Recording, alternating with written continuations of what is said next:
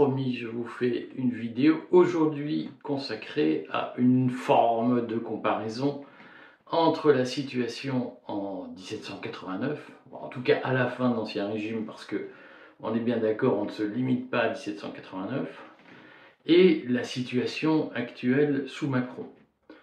Euh, et je vais essayer de, faire un parallèle, alors relativement bref, je redis deux choses D'abord que euh, j'ai prévu avec Édouard Husson de faire euh, une série euh, de vidéos cet été sur les processus révolutionnaires, les modes de fonctionnement des révolutions. Donc ce que je vais dire aujourd'hui est un résumé hein, d'une situation. Bien entendu, ça n'a pas l'ambition d'être complet. Donc de grâce, ne me dites pas, ah, vous n'avez pas parlé de ceci, vous n'avez pas parlé de cela. On est bien d'accord que nous sommes dans de l'hypersynthèse, simplement pour donner des pistes de réflexion.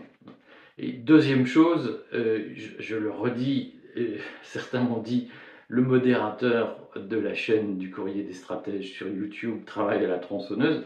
Le modérateur, c'est moi.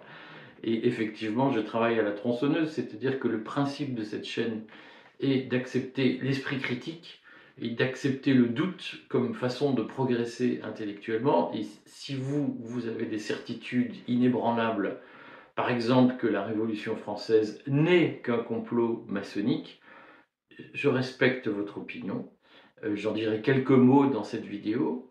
Je dirai quelques mots euh, dans cette vidéo aussi de la façon dont euh, la Révolution française elle-même évoquait déjà les sujets que vous évoquez.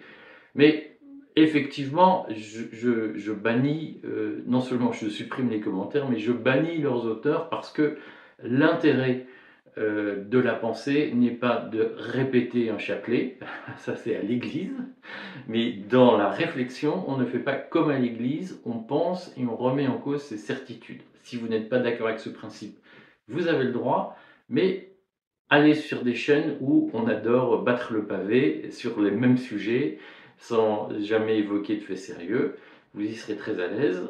Elle marche très bien, je n'ai aucun problème là-dessus. Le positionnement de la chaîne du courrier des stratèges est un positionnement élitiste qui requiert de ses lecteurs des efforts intellectuels. Et si vous n'aimez pas ça, vous n'êtes pas publié. Voilà. Je le répète parce que je suis régulièrement euh, affligé par le niveau haineux, notamment de certains commentaires. Alors, j'entre tout de suite dans le, vif du sujet en évoquant la question de l'Ancien Régime. J'ai dit hier que euh, la société française la Révolution française, mais la société française en 1789, elle est, euh, comme toutes les sociétés complexes, est parcourue de forces antagonistes.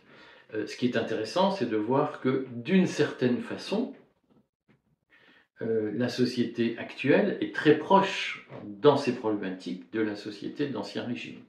Ça ne veut pas dire, je, vais baliser, ça ne veut pas dire que nous sommes en train de revivre 1789, et ça ne signifie pas que euh, nous vivons ou nous allons vivre des événements tels qu'ils se seraient déjà passés, chaque époque de l'histoire a ses particularités, mais il se trouve qu'il y a des constantes dans l'histoire de France qui reviennent régulièrement, et notamment dans l'histoire des idées en France et dans l'histoire de l'opinion publique en France, il y a euh, des récurrences très fortes.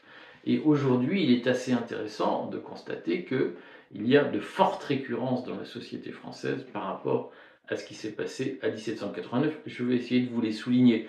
Bien entendu, d'autres diront Ah, mais vous ne notez pas telle différence. Vous avez raison, il y a des différences. Aujourd'hui, je fais le choix de parler des points de ressemblance. Ces points de ressemblance, c'est quoi? C'est que d'abord, si on regarde ce qui amène 1789, il y a un sujet de fond euh, que nous retrouvons, un sujet de fond qui est assez peu évoqué dans les manuels d'histoire, que peu de gens connaissent, euh, et qui est euh, en réalité, de mon point de vue, le phénomène majeur ou le moteur majeur de la révolution, le carburant de la révolution de 1789, c'est la crise frumentaire que j'évoquais hier, c'est-à-dire la question du blé. Euh, à l'époque, l'agriculture française, pour des raisons qu'on pourrait largement évoquer dans une vidéo spécifique au sujet, euh, l'agriculture française peine à nourrir le peuple. Hein. Le peuple mange essentiellement du pain, euh, parce que je sais que beaucoup sont nostalgiques de l'Ancien Régime. Il faut redire que l'essentiel de l'alimentation dans les couches populaires sous l'Ancien Régime, c'est le blé, c'est la farine, la viande, etc. beaucoup plus parcimonieux qu'aujourd'hui. Euh, on, a du mal à mesurer ce qu'était la misère populaire sous l'Ancien Régime. Je lis beaucoup de commentaires de gens qui me disent Ah, c'était génial l'Ancien Régime. On a du mal à imaginer ce qu'est la misère paysanne, en tout cas de la paysannerie la, moins, la moins riche hein, de l'époque. Euh, et même la paysannerie moyenne a un niveau de vie, pouvoir d'achat qui est beaucoup plus faible que le pouvoir d'achat d'aujourd'hui comparativement. On pourrait faire un épisode spécial sur ce sujet. Ce que je voudrais souligner aujourd'hui, c'est que à l'époque, donc, il y a un sujet d'approvisionnement, et le sujet d'approvisionnement, c'est d'abord l'approvisionnement en farine. Euh, et ce qu'on a oublié, ce qu'on ne cite pas assez, sauf les historiens, c'est que en réalité, dès 1775, il y a euh, une guerre des farines en France c'est-à-dire que pendant cinq mois, en 1775, des troubles vont éclater un peu partout, euh, avec des scènes de pillage, des scènes de révolte, des scènes d'émeutes, euh, comme celles que nous vivons aujourd'hui. Donc là aussi, redisons-le,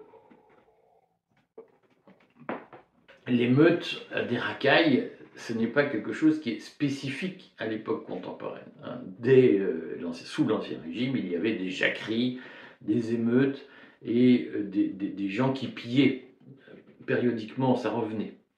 Euh, en 1775, il y a une problématique sur l'approvisionnement des farines qui est due à la déréglementation du marché du grain, que j'ai survolé hier, que je vais continuer à survoler aujourd'hui.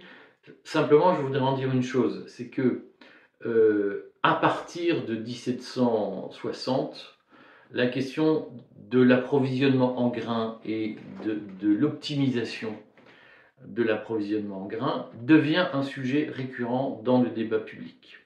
Et ce débat public ne se limite pas à la cour de Versailles. Des livres sont publiés, euh, des discussions ont lieu dans les campagnes, dans les villes, sur comment on réforme l'approvisionnement en grains. C'est ce qu'on appellerait aujourd'hui la loi, comment on fait pour améliorer le marché agricole. Euh, et euh, ce qui est assez intéressant, c'est de voir que à cette époque, c'est-à-dire en gros à partir des années 1760, la question de la déréglementation du marché se pose puisque à l'époque, il y a une loi très liée au corporatisme de l'Ancien Régime qui interdit la circulation du grain et qui pratique une, forme de protectionnisme intérieur dans la circulation du grain. Et Louis XVI va écouter le parti des physiocrates, qui propose une réforme qu'on appellerait aujourd'hui une libéralisation du marché du grain en partant du principe que la libéralisation va améliorer l'approvisionnement des marchés. Euh, et il se trouve que euh, dans le même temps que Louis XVI promeut la libéralisation, euh, les prix régulièrement augmentent et donc créent des émeutes parce que les gens n'ont plus les moyens de se nourrir. Ce qui va alimenter la théorie en France, euh, selon laquelle quand deux événements se produisent en même temps, c'est qu'ils sont liés. Et donc, euh, mais on pourrait faire une, une, capsule spéciale sur la question de la déréglementation du marché du grain. Mais il se trouve que donc l'idée va s'installer que la première idée, durablement, que nous connaissons encore aujourd'hui, l'idée va s'installer que la libéralisation permet la spéculation et donc produit une augmentation des tarifs. je, cite ce point parce que j'ai commencé à le voir dans les commentaires, et une des raisons pour lesquelles il y a dans le mouvement souverainiste une allergie à la, à la déréglementation, euh, vient de ces expériences historiques qui sont restées gravées dans les mémoires hein, et qui vont, euh, d'une façon ou d'une autre, rencontrer une, vieille angoisse française. Si l'on admet que la France, c'est un mélange de paysans, de commerçants et de, de, pêcheurs, et de chasseurs, les paysans français, historiquement, se méfient du commerce parce qu'ils le vivent comme un facteur de perturbation dans l'organisation du village. Hein. Et cette grande, ce grand réflexe historique va s'exprimer dans les années 1770 avec la guerre des farines, où massivement l'opinion publique va reprocher aux réformes libérales lancées par Louis XVI de surenchérir le prix du grain et donc d'affamer le peuple. Alors, cet épisode mériterait en soi un long débat et une longue, une longue présentation historique. Ce n'est pas mon objet. Ce qui m'intéresse aujourd'hui, c'est de souligner que, à l'époque, dans l'époque pré-révolutionnaire, il y a bien deux partis. Il y a le parti de la liberté du commerce, d'une certaine façon, de, du libre-échange, euh, qui considère que les difficultés en France sont liées au vieillissement des structures et, à leur nécrose et qu'il faut moderniser en déréglementant. Euh, et cette idée-là va animer à peu près tous les domaines, c'est-à-dire qu'on aura le même sujet. J'ai évoqué hier Mirabeau et ses théories de l'impôt. Euh, le, sujet fiscal, que je vais évoquer tout à l'heure, va lui-même être porté par le même débat, à savoir que les structures d'Ancien Régime ne sont plus adaptées à un État du XVIIIe siècle et que donc il faut faire des réformes de fond euh, très impopulaires pour permettre la mise à flot du pays. Euh, et face à ce parti euh, de, néolibéral, qu'on pourrait qualifier de libéral, il y a un parti de la morale, comme aujourd'hui, euh, aujourd'hui, la morale est de gauche et de droite. Il y a autant à droite qu'à gauche des gens qui sont hostiles à la liberté du marché. Euh, et à l'époque, c'est le cas aussi, c'est-à-dire que beaucoup, il y a un parti qui dit euh, la liberté de circuler n'est pas importante, ce qui est important, c'est de garder les grands équilibres traditionnels et de défendre une économie juste avec notamment une fixation du prix du pain qui soit juste. Euh, je, retrouve là, je, me souviens d'avoir euh, fait un article qui critiquait la, loi Braun, enfin c'est pas la loi Braun d'ailleurs, qui critiquait la loi de, 2018 de mémoire, qui plafonne euh, le prix, le montant des intérims, hein, des, des, prestations en intérim faites par les médecins dans les hôpitaux. Euh, et, qui fait que certains médecins intérimaires bah, disent bah, Moi, je ne vais pas à, Nevers, je ne vais pas à la Charité-sur-Loire, je ne vais pas à Moulins, parce que pour ce que je suis payé, je préfère aller travailler ailleurs. Ce qui fait qu'un certain nombre de services hospitaliers sont obligés de fermer parce que le prix, l'indemnité versée aux médecins est plafonné au nom de la morale. Hein, à l'époque, quand en 2017 la loi a été préparée, la théorie était il est immoral que des médecins dans un hôpital public gagnent autant. Euh, et au nom de cette immoralité, on a plafonné, ce qui fait qu'on a évincé, hein, on a perdu des médecins dans les hôpitaux publics. Et je me souviens d'un commentaire disant Je suis d'accord avec cette loi, même si elle a été faite par Macron. Euh, il n'est pas moral que des médecins soient trop payés dans un hôpital public. Et si, du coup, tu perds tes médecins, ah ben c'est comme ça. Euh, il y a en France eu toujours régulièrement un parti de la morale disant il y a des choses qui en économie ne sont pas justes. Payer trop les gens, payer trop les médecins intérimaires, comme aujourd'hui, c'est pas juste, ce n'est pas moral. Payer des loyers trop élevés, ce n'est pas moral, on l'a vu avec les lois de gauche. Payer le pain de façon euh, à un prix trop élevé, ce n'est pas moral, il faut fixer des tarifs ce que Bruno Le Maire a dit pendant la crise de, l'inflation qui est repartie. Bruno Le Maire, a, vous savez, c'est l'histoire du panier anti-inflation. Donc l'idée qu'il faut fixer des prix, limiter les prix autoritairement pour des raisons morales, est une idée qui n'est pas nouvelle. C'est une idée qui agite déjà l'opinion publique au XVIIIe siècle sous l'Ancien Régime. Et donc vous voyez bien que euh, Louis XVI va hésiter en permanence entre le parti de la déréglementation, ce qu'on appellerait aujourd'hui le, le, parti de, du libre-échange, hein, du tout marché, le, néolibéralisme, comme on entend souvent. Louis XVI va hésiter entre ce parti, donc il va régulièrement déréglementer le marché du grain et il va régulièrement le re-réglementer face aux émeutes, à l'instabilité politique et sociale que ça crée. Et donc il va régulièrement euh, se dire ben, il faut modérer la, libéralisation, il faut modérer la modernisation de l'État, et il faut revenir à euh, un équilibre qu'il va finalement opter pour une forme d'État régulateur comme nous le connaissons aujourd'hui euh, du fait de l'Union européenne qui dit l'État ne doit plus intervenir sauf pour réguler les marchés.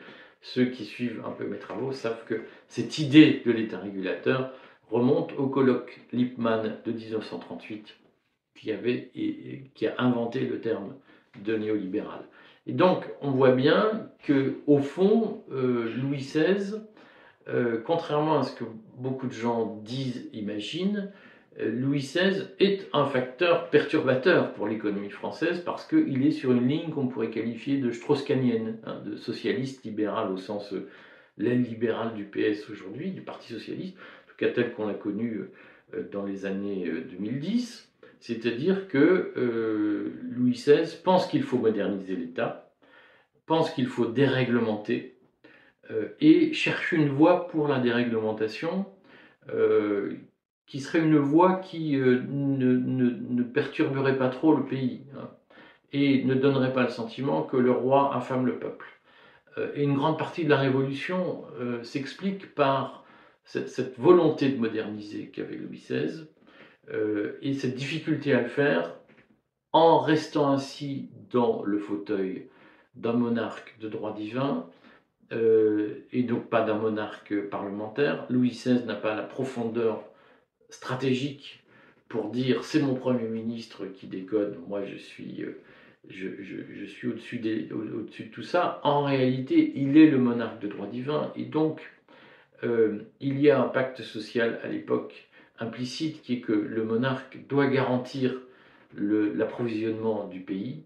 Euh, en échange, de, en échange du poids de la noblesse, et ce mécanisme-là ne va plus fonctionner. Et dans cette tentative de modernisation de l'État, il va apparaître en décalage par rapport au, statut même de monarque de droit divin qu'il prétend conserver. Et c'est la difficulté fondamentale de Louis XVI, c'est qu'il pense qu'on peut à la fois réformer euh, l'économie et garder les structures de l'État intactes. Et Louis XVI n'entend pas qu'au fond, ce dont il a besoin, c'est de passer à une monarchie constitutionnelle, euh, qui sera d'ailleurs l'objet de, la restauration, des débats sous la restauration et sous la monarchie de juillet. C'est euh, est-ce que le roi doit accepter les, trois couleurs? C'est ça, c'est à ça que ça revient. Est-ce qu'il doit considérer qu'il est sous le coup d'une constitution à laquelle il doit obéir, ou bien est-ce qu'il considère qu'il est la constitution lui-même et qu'aucune loi ne peut être au-dessus du roi. C'est le sujet de fond euh, de la Révolution. Et Louis XVI sera au fond incapable de comprendre qu'il ne peut pas moderniser l'État sans accepter une constitution. Ce que je dis est tout à fait de parti pris, et bien entendu, euh, ne prétend pas être une vérité. Je veux juste illustrer un point qui est que euh, Louis XVI n'est pas allé au fond au, bout de la démarche réformatrice qu'il avait en tête, euh, par rapport à son frère qui, sera Louis XVIII plus tard, il est probablement plus réformiste, plus moderniste, mais il ne prend pas la mesure des coups qu'il porte au fondement même de la monarchie de droit divin qu'il incarne. Et donc là, nous avons euh, un, des facteurs explicatifs. Ce que, ce que je voudrais juste dire, c'est insister, parce que vous l'avez compris, c'est l'objet, la ressemblance qu'il y a entre euh, la volonté de réforme d'un roi et, les positions très socialistes libérales d'un Emmanuel Macron, on n'est pas loin l'un de l'autre, et les réactions de l'opinion qui sont aussi très proches, c'est-à-dire qu'il y a un antagonisme qui apparaît entre euh, les gens qui à l'époque dénonce le protectionnisme en expliquant que le problème de, c'est la France qui roule au diesel, comme disait l'autre. C'est le problème, c'est le protectionnisme. Et ceux qui disent il faut de la morale en économie, l'argent n'est pas tout. Hein. Euh, il faut une société plus humaine, ce qu'on entend régulièrement. Et ça, et, donc, le, et la libéralisation permet d'enrichir les spéculateurs, les accapareurs.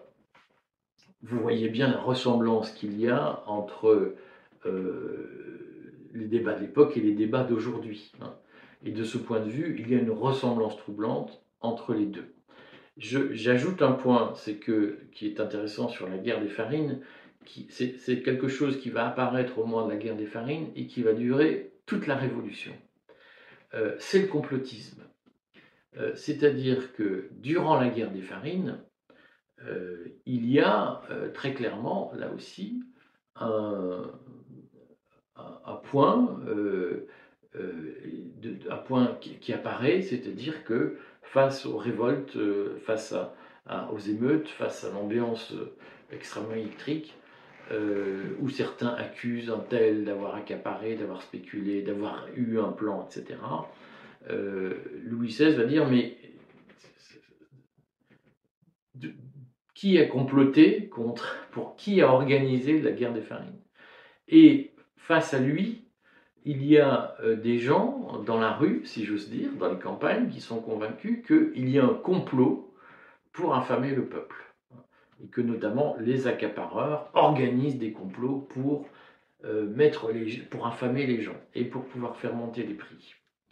Euh, c'est quelque chose qui va durer toute la révolution, c'est-à-dire que cette ambiance de qui complote, alors certains soutiennent que euh, à l'automne 1788-89, les Anglais vont pousser Philippe Égalité, c'est-à-dire Philippe d'Orléans, le, cousin du roi, vont le pousser à acheter de, grandes quantités de blé pour faire monter les cours, pour déstabiliser euh, Louis XVI. Euh, et durant le mois de juillet 1789, va sévir dans les campagnes la grande peur. Alors la grande peur, c'est quelque chose qui est assez intéressant parce que euh, la grande peur, c'est au fond ce qu'on appellerait aujourd'hui la classe moyenne des campagnes, qui d'abord pense qu'il y a des partageux qui vont venir piller leurs réserves de, grains.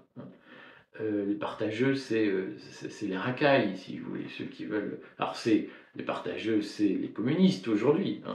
mais le, paysan moyen, est convaincu à l'été 1789, au mois de juillet 1789, et c'est une peur qui se fonde sur une rumeur, sur une légende urbaine qui se répand dans toute la France. Euh, cette peur, c'est qu'il y ait euh, des, armées de brigands qui viennent voler, qui viennent piller les fermes. Et là, nous sommes exactement dans la position d'aujourd'hui. Quand je vois les réactions euh, effrayées et complètement psychotiques d'un certain nombre de gens face aux événements qui se passent dans les banlieues, la grande peur revient. Nous revivons une grande peur. C'est assez intéressant. Or, les paysans s'arment de fourches, se regroupent dans les villages pour résister aux pilleurs qui viennent. Alors aujourd'hui, on, fait des tweets, c'est moins, moins engageant. On fait des tweets disant bah, les racailles, les arabes volent, etc. Là, à l'époque, on prend des fourches pour défendre les réserves de grains. Euh, et puis finalement, il n'y a pas d'armée de brigands, c'est-à-dire que les racailles ne viennent pas. Et donc, à l'époque, il y a euh, cette grande peur nourrit aussi l'idée euh, de ce que j'ai lu dans les commentaires aujourd'hui, c'est pour ça que c'est très troublant, nourrit aussi l'idée de la tenaille entre la caste et les racailles. Il y aurait une espèce d'alliance objective entre la caste et les racailles pour ruiner le, le, les classes moyennes. Euh, et ça, c'est ce que j'entends aujourd'hui. Et donc, euh, cette grande peur euh, de, l'alliance entre les partageux et les nobles va nourrir, va préparer l'abolition des privilèges, puisque de nombreux paysans disent, mais en fait, les, les nobles vont profiter de l'arrivée des partageux pour réaffirmer leurs privilèges. Notamment, vous savez, à l'époque, il y avait des droits, on disait les moutons euh, des paysans ont le droit de manger, de brouter dans les champs communs euh, sauf si là, il faut payer un impôt, un tel, et puis euh, certains nobles disaient Ah oui, mais il y a deux siècles, vous ne pouviez pas être là, donc on va rétablir les droits, etc.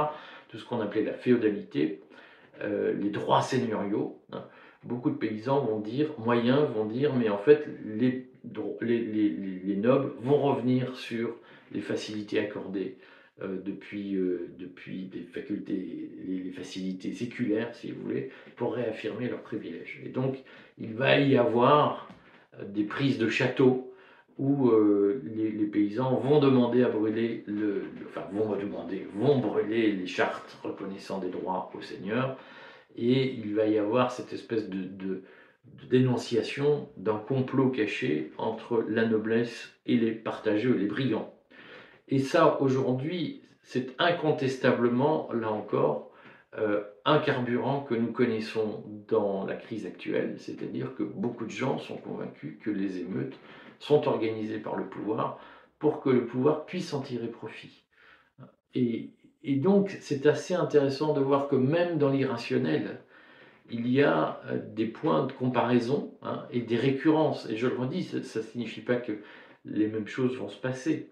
Ça signifie que dans l'âme d'un peuple, si vous voulez, dans le psychisme d'un peuple, il y a des mécanismes qui sont gravés et qui reviennent régulièrement d'époque en époque, euh, et qu'on retrouve sous des formes parfois un peu différentes, mais même pas, puisque vous voyez bien la ressemblance profonde qu'il y a entre euh, ce qui se disait à l'époque et, euh, ce qui se dit aujourd'hui.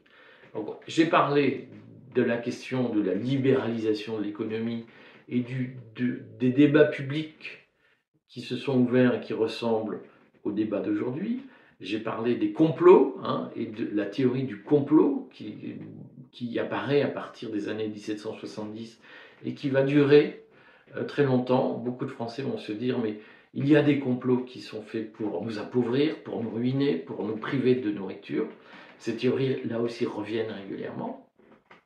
Je voudrais parler des francs-maçons, puisque euh, je suis régulièrement, euh, d'abord tout le monde connaît mon, affection pour euh, la spiritualité maçonnique, hein, pour le doute plutôt que pour la, vérité révélée.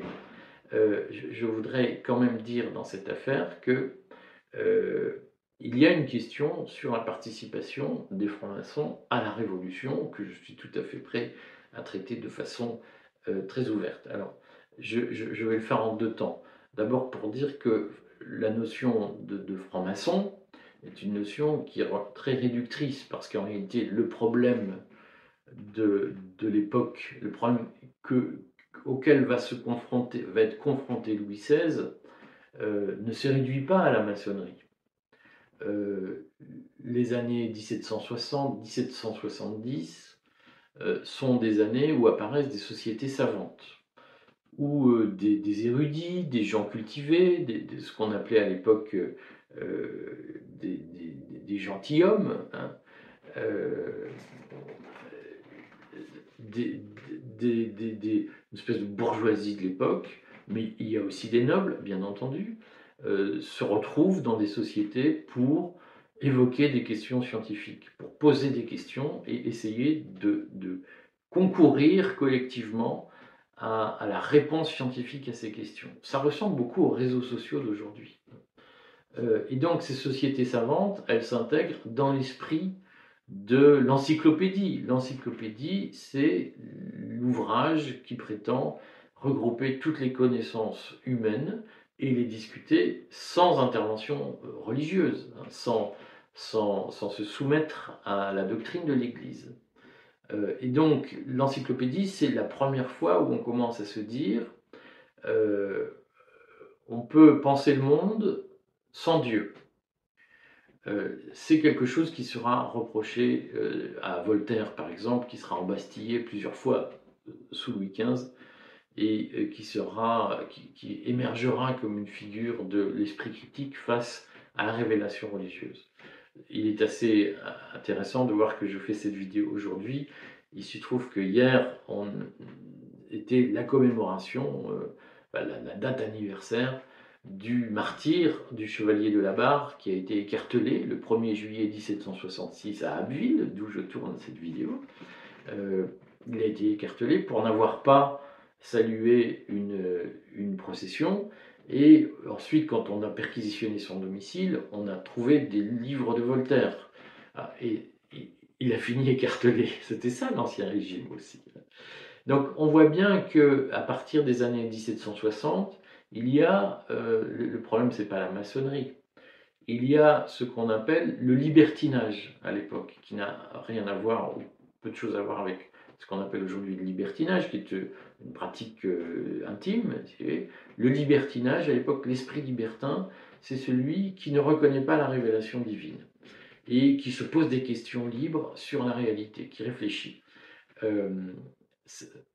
dans, cet esprit libertin, hein, il y a des romans euh, libertins, non pas au sens euh, érotique, mais au sens où finalement on remet en cause la vie, la, bonne vie religieuse. Il y a des sociétés savantes, il y a l'encyclopédie et il y a des sociétés maçonniques.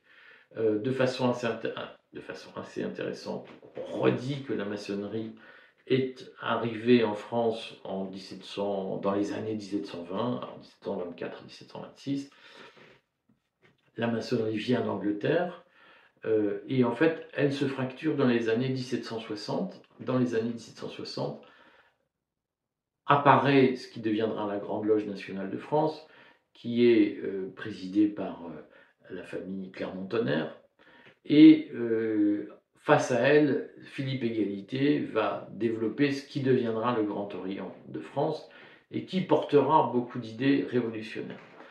Alors, là-dessus, est-ce que, euh, donc, ce que je dis, c'est que techniquement, scientifiquement, si vous voulez, euh, d'un point de vue intellectuel, dire la révolution est un complot maçonnique est une connerie. Euh, parce que les francs-maçons n'ont pas tout dirigé, n'ont pas tout prévu et n'ont pas tout organisé à partir d'une concertation simple dans la Révolution agissent beaucoup de forces différentes et beaucoup de hasards. Et quand vous faites une bataille, euh, vous faites la guerre, il y a un, hasard qui joue. Vous ne pouvez pas dire les francs-maçons avaient prévu la défaite ce jour-là. Pas tout ça, mais il faut être malade pour penser ça.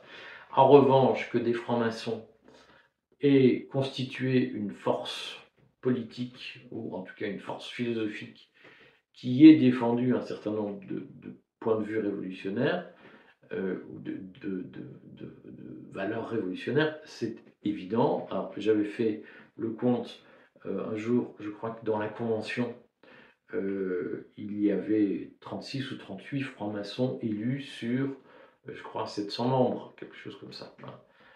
donc les francs-maçons n'ont jamais représenté, n'ont même pas représenté 10% du personnel révolutionnaire.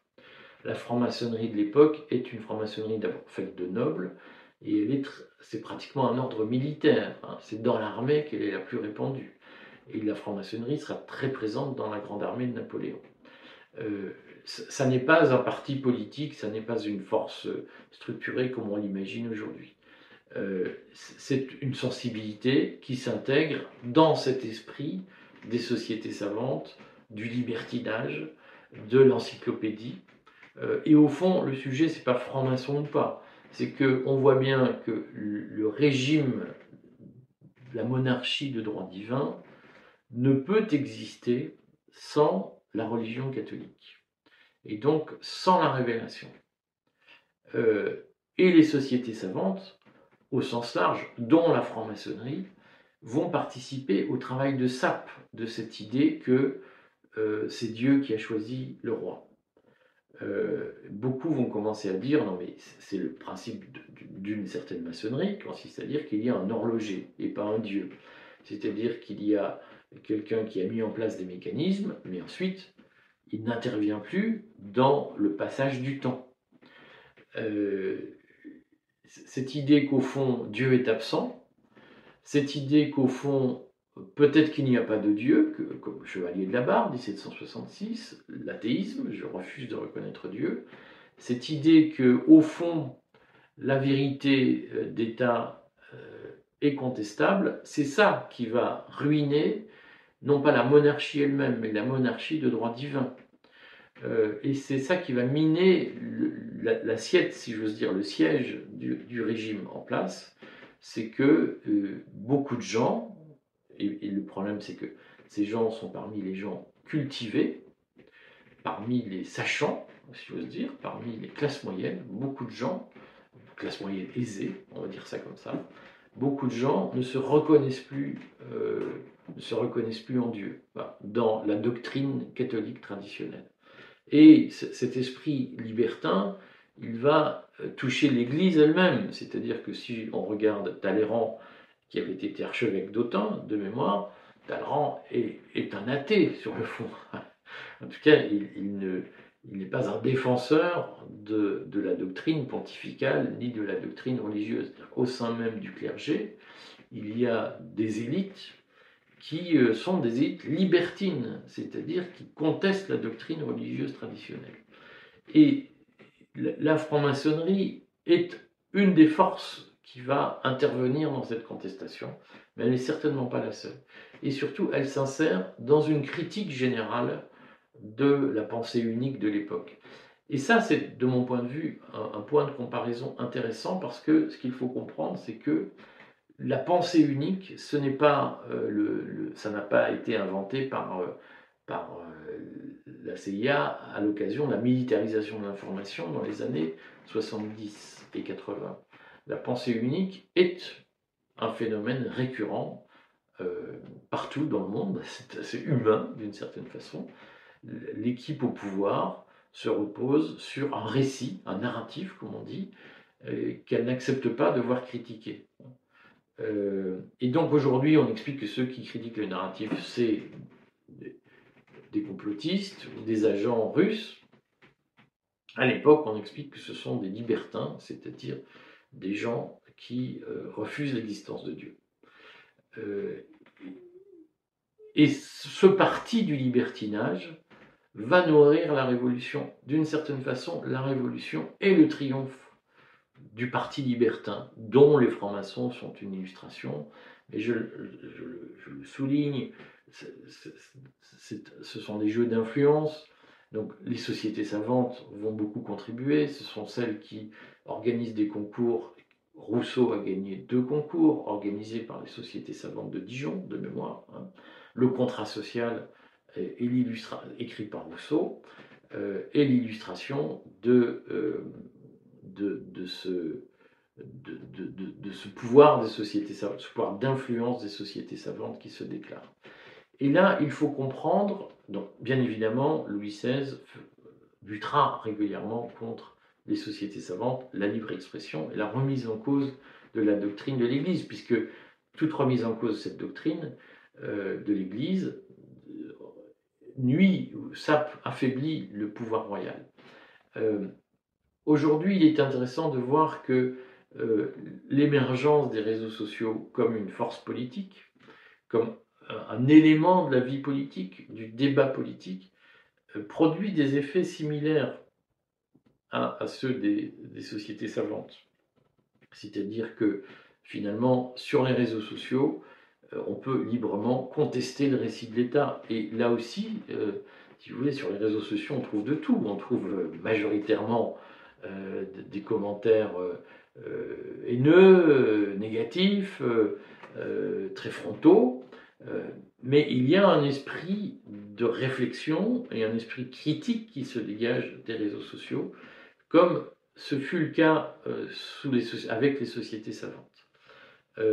Et d'une certaine façon, les sociétés savantes ont privé l'Église à l'époque du monopole de la parole politique et les sociétés savantes ont ouvert la voie à une espèce de, société civile, comme on dirait aujourd'hui, euh, qui pouvait débattre sans être soumise à la tutelle des prêtres, en tout cas à la tutelle de l'Église en tant qu'institution.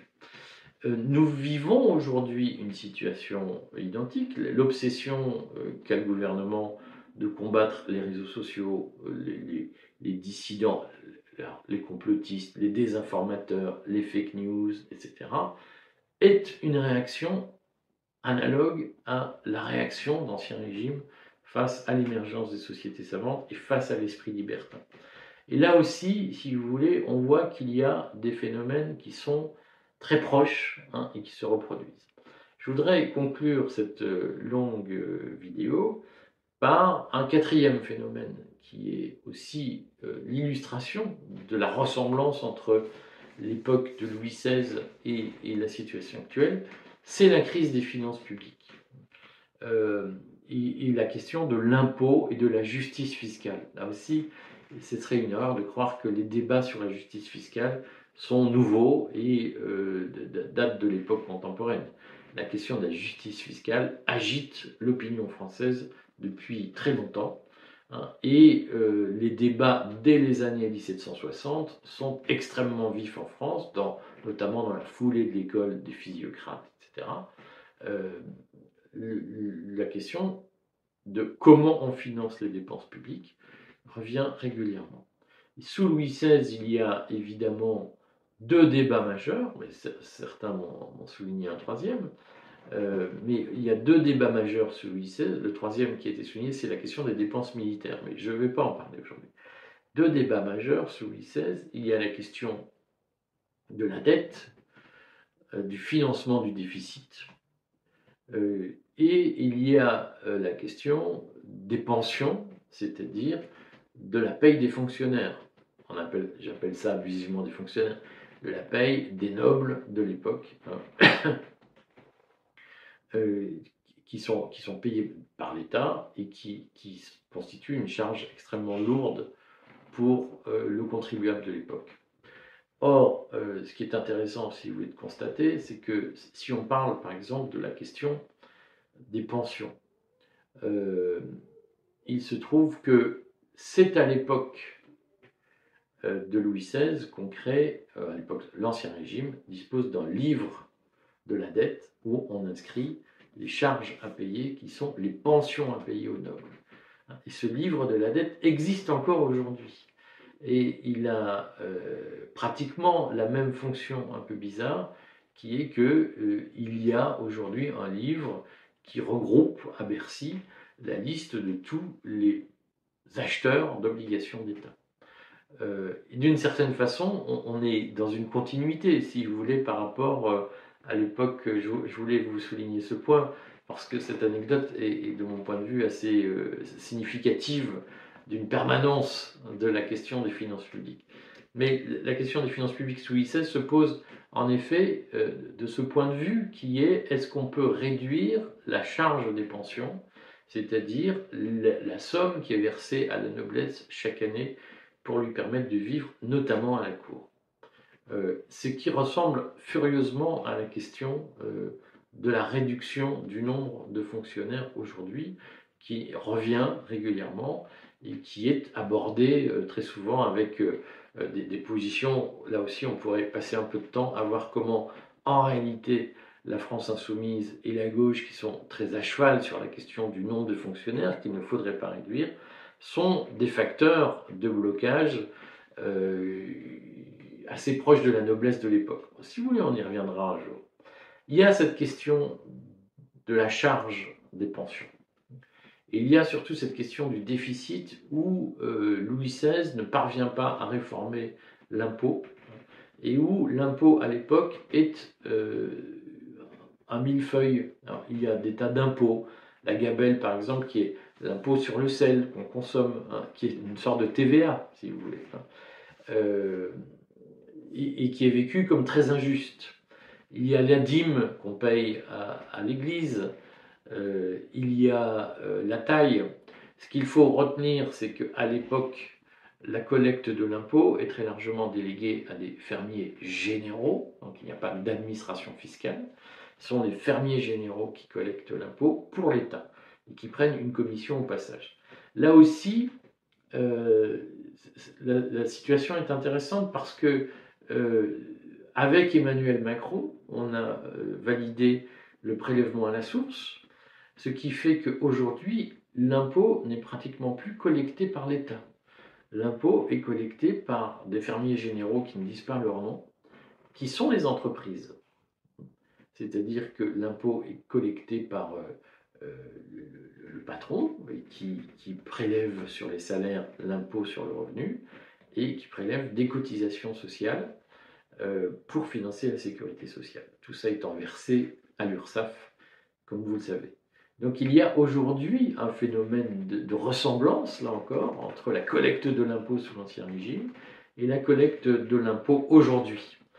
Euh, avec une vraie difficulté à imaginer un, système fiscal simple, lisible et qui permette de financer les dépenses de l'État. C'est-à-dire que tout le monde est convaincu à l'époque que les impôts qui sont levés, notamment la taille, qui est une, proportion de la récolte qu'on donne au, seigneur local, euh, tout le monde est convaincu que ce système fiscal est dépassé et qu'il faut le réformer, mais personne ne sait comment. Et une des œuvres de la Révolution française sera la réforme fiscale. Et nous avons aujourd'hui ce même sujet, c'est-à-dire que tout le monde est à peu près d'accord pour dire que l'impôt sur le revenu qui n'est plus payé que par une minorité de la population n'a plus grand sens. Tout le monde est d'accord pour dire que la TVA pose des problèmes d'équité, euh, mais personne n'est capable de réformer l'impôt en France, ce qui fait que nous sommes dans cet état d'insatisfaction permanente vis-à-vis de l'impôt et dans cet état de bouillonnement où chaque fois qu'un président propose une réforme fiscale, euh, ne serait-ce que mineure, mineure proportionnellement, euh, cette réforme est contestée et suscite des oppositions. Il y a euh, en réalité un sujet tout à fait intéressant par lequel je voudrais finir en parlant des finances publiques. C'est que, au fond, euh, si l'affaire Louis XVI commence par ce roi qui veut moderniser avec des idées de gauche, tout en restant dans un cadre profondément catholique, profondément de droite, si vous voulez, euh, ça se terminera par son incapacité à réformer l'impôt et à mettre l'État en faillite. C'est-à-dire que finalement, l'État ne parvient plus à faire face à ces échéances. Et c'est là que les problèmes commencent. Donc face à la banqueroute de l'État, l'État commence à produire des assignats, c'est-à-dire des bons du Trésor, d'une certaine façon, gagés sur les biens nationaux. Euh, ce qui créera une inflation, si oui, on fera une vidéo longue là-dessus, ce qui créera une inflation euh, mortelle qui va devenir un poison pour toute la société. Euh, ce qui est intéressant dans cette affaire, me semble-t-il, c'est que au fond, le dénouement, je, vais résumer, la Révolution française, c'est l'incapacité de la famille Bourbon, la famille Capet, à, euh, se résoudre à devenir une monarchie constitutionnelle à l'anglaise.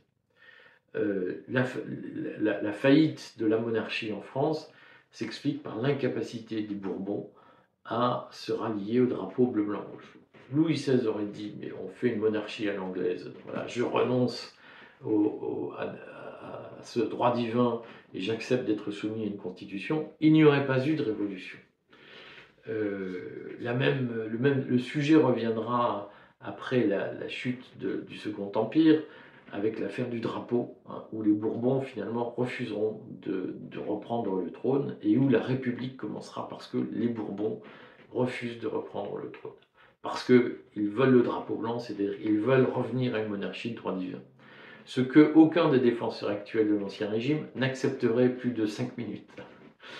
Euh, bref, au fond, Louis XVI a, préféré mettre l'État en faillite plutôt que de le moderniser jusqu'au bout. Euh, et la faillite de l'État, c'est une arme pour faire évoluer l'histoire. Ah. Je ferai une vidéo sur les risques que les émeutes font courir sur votre patrimoine. Merci mes amis.